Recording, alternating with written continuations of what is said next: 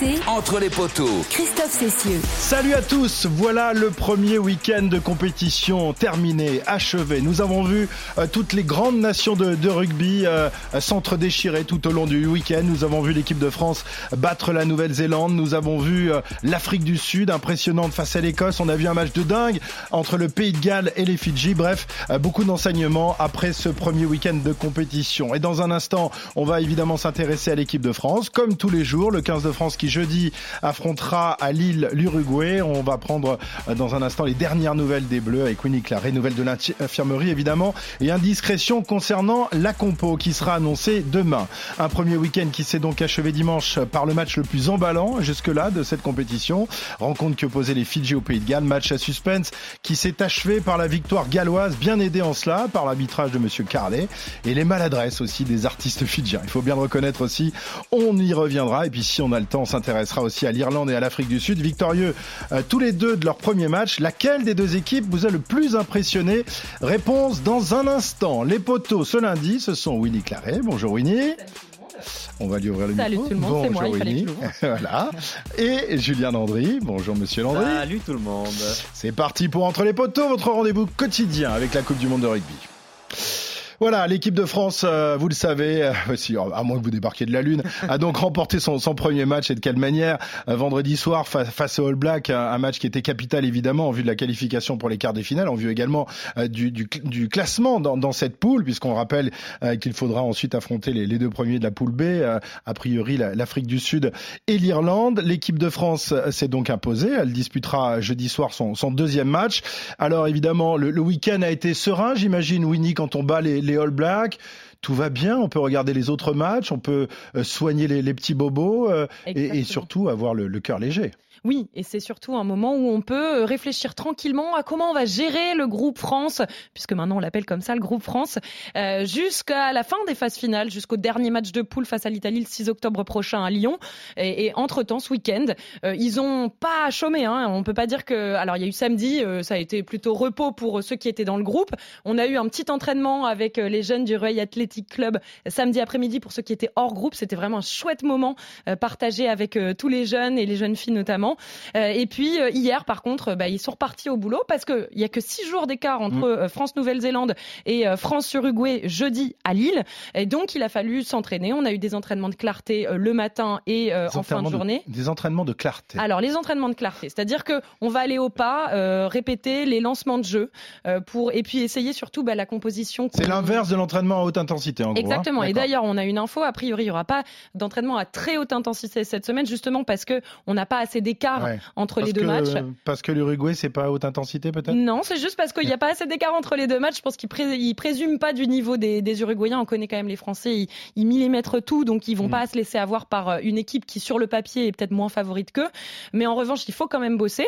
Et on a quelques indications déjà, grâce à la journée d'hier euh, et des entraînements d'hier, euh, sur la composition probable euh, jeudi face à l'Uruguay. Oui, parce qu'on on- on se posait la question de savoir s'il fallait mettre tous les tous les titulaires au frigo jusqu'à jusqu'au match face à l'Italie. Le problème, c'est que on a que 33 joueurs et qu'il en faut euh, Ça, combien sûr. 22 sur 23. euh, 23 sur la feuille de 23 match. Ouais, feuille de ouais, match. tout à fait. Alors de toute façon, euh, l'équipe remaniée, ça c'était à prévoir et c'est ce qui devrait. On se dirige vers ça. hein. Euh, je te propose de faire un Mm. petit point sur la compo probable. Euh, on aurait une première ligne avec Jean-Baptiste Gros à gauche, Pierre Bourgarit le talonneur et Dorian Aldeguerri à droite. Deuxième ligne, on reconduit Cameron Wauki qui était déjà titulaire face à la Nouvelle-Zélande et à droite euh, associé donc à Romain Taofifenois qui était remplaçant lui. Euh, Paul Boudéan, euh, Sekou Et Anthony Jelonche euh, au Anthony troisième ligne centre pour cette troisième ligne. On va en reparler hein, d'Anthony Mm. C'est son grand retour depuis fin février et sa rupture du ligament croisé euh, du genou. Euh, une charnière avec Maxime Lucu et Antoine Astoy. Gabin Villiers lui aussi rempile euh, à l'aile gauche. Il sera accompagné à droite de Louis Bielbiaré, le petit genou de cette équipe, à peine 20 ans. hein. Et puis euh, au centre, Yoram Moefana et Arthur Vincent. L'arrière, ce sera Melvin Jaminet. Voilà pour l'instant ce que l'on retient hein, des entraînements d'hier. Une chose peut-être à dire, c'est euh, que Jonathan Danty, qui est annoncé de retour après sa blessure face à l'Australie, euh, sera probablement sur le banc face à l'Uruguay. Il va pas commencer euh, le match, il va laisser Yoram Moefana prendre le numéro 12 euh, jeudi soir face à l'Uruguay. Très bien. Donc Anthony Gelonge, le, le retour, euh, ce serait quand même extraordinaire. On rappelle qu'il s'est blessé, qu'il s'est quand même, euh, le, le, ligament, croisé du genou. C'était en février. février, ouais. février Face à l'Écosse lors du tournoi On dit qu'il faut six mois minimum. Là, on y est, quoi. Mars, avril, mai, juin, juillet, août. On est même en avance sur on est même en avance, retour. Hein. Quand Anthony Gelonge s'est blessé dans son idéal, il espérait revenir pour l'Italie. Pour l'Italie, ouais. Attention ne pas prendre de risque non plus avec Anthony Gelonge. Non, mais je vous rappelle l'expérience d'Arthur Vincent, qui est revenu avec le MHR pour jouer les phases finales et que il s'est rompu le ligament croisé en finale. Mm. On ne le savait pas à ce moment-là parce qu'il était revenu trop vite. Attention à ne pas perdre Anthony Gelange parce que le Stade Toulousain, ils ont déjà perdu Ntamak pour la saison. Si en plus ils repèrent Anthony Gelange, voilà. Est-ce qu'on a besoin de mettre Anthony Gelange dès jeudi soir contre euh, l'Uruguay? Alors lui, il va lui falloir du temps de jeu, clairement. Mais attention à pas prendre de risques. Ouais, ouais. S'il veut évidemment avoir le rythme pour les matchs euh, capitaux qui arriveront ensuite, il faut le faire jouer, mais c'est peut-être un peu tôt. Bon, bref, euh, l'avenir nous, nous, dira. Alors, en revanche, l'avenir concernant Julien Marchand, on est toujours dans l'expectative. On rappelle qu'il est sorti dès la 12e minute du match face au Black.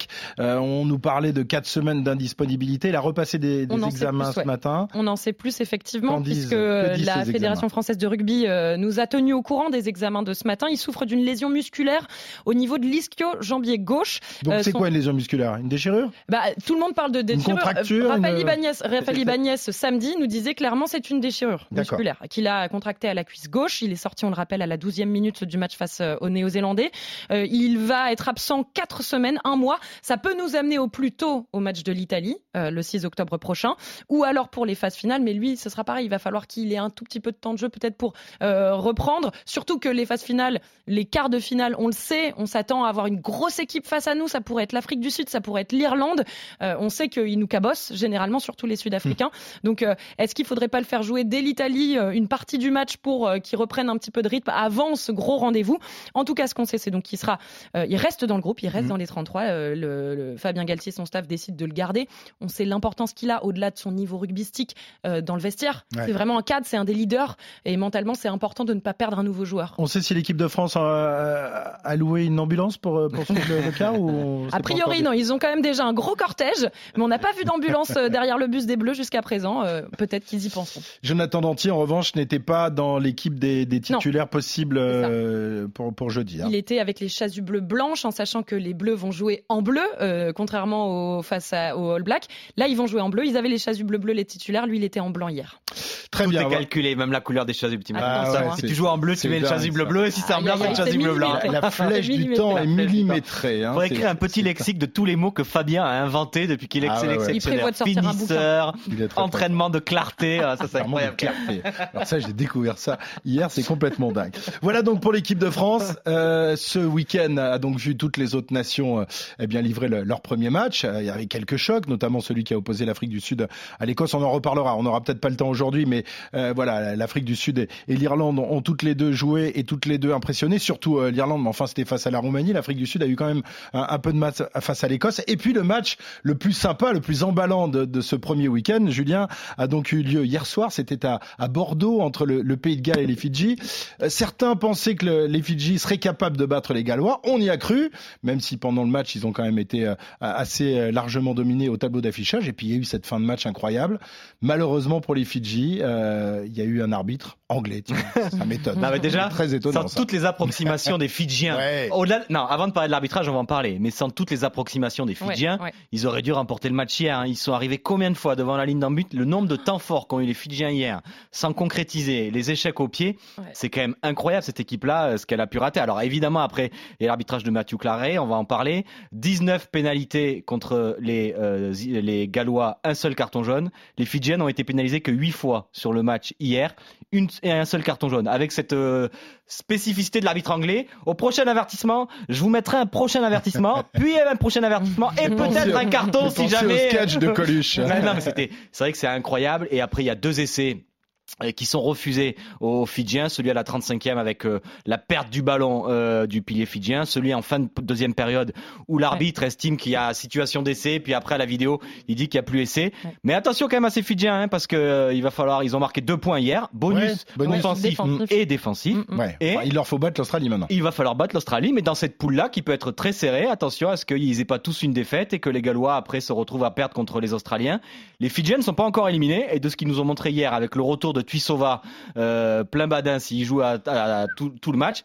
Mais c'est une équipe qui nous a régalé. Et en tout cas, le match hier, c'était clairement le plus beau match qu'on ait vu ah depuis le début de la Coupe du Monde. on s'est régalé. Et la France était fidjienne hier soir. Ah hein. tous, les, les, passionnés de, de, de, rugby en France euh, étaient derrière cette équipe. Faut dire qu'on connaît beaucoup des, joueurs. Oui, il y en a beaucoup qui, qui, jouent, dans le top 14. D'ailleurs, lors du match entre la, la France et la Nouvelle-Zélande, euh, ils ont été filmés pendant le match. Ils ont chanté la Marseillaise avec les joueurs du 15 des Fidji. Vraiment, c'est très sympa cette équipe. Évidemment, euh, elle a elle a souffert de l'arbitrage. On va écouter Simon Reoué, lui, l'un des les joueurs fidjiens justement, euh, interrogé euh, par Nicolas Paul Orsi hier à l'issue de la rencontre.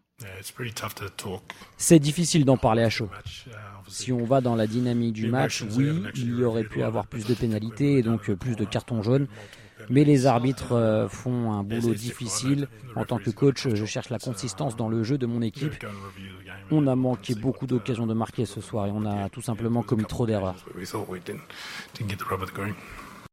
Voilà, euh, il, est, il est assez classe, euh, Simon Rewali, qui est évidemment le sélectionneur. Je sais qu'est-ce que je dis. Ancien joueur. Ancien joueur. Ancien joueur, tout de même. Bah oui, ils ont tous été. non, mais je trouve que c'est plutôt fair play de sa part, parce que oui, on peut se poser des questions sur l'arbitrage, mais comme le disait très bien Julien, le nombre d'occasions ratées euh, par les Fidjiens, je crois qu'ils sont passés trois fois dans l'embut mhm. gallois sans marquer.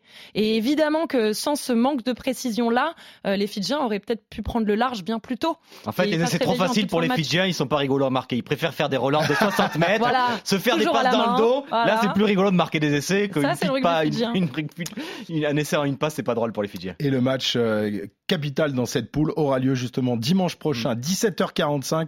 entre l'Australie et les Fidji. Match euh, capital évidemment ah pour, euh, pour la, la qualification pour les quarts de finale. Merci Winnie, merci Julien. Réponse demain pour, pour la compo et eh de, l'équipe de France. On le saura très, ça vite. Demain après-midi, ils ont décalé hein. l'annonce de la compo. Ce sera pas à midi, ce sera vers dans l'après-midi 15h. 15h, direction Lille demain pour l'équipe de France et pour la Team France. Demain, nous partons à Lille. 21h, euh, France-Uruguay à Lille. Ça va être la fête. Bonne et à demain pour un nouvel épisode entre les poteaux.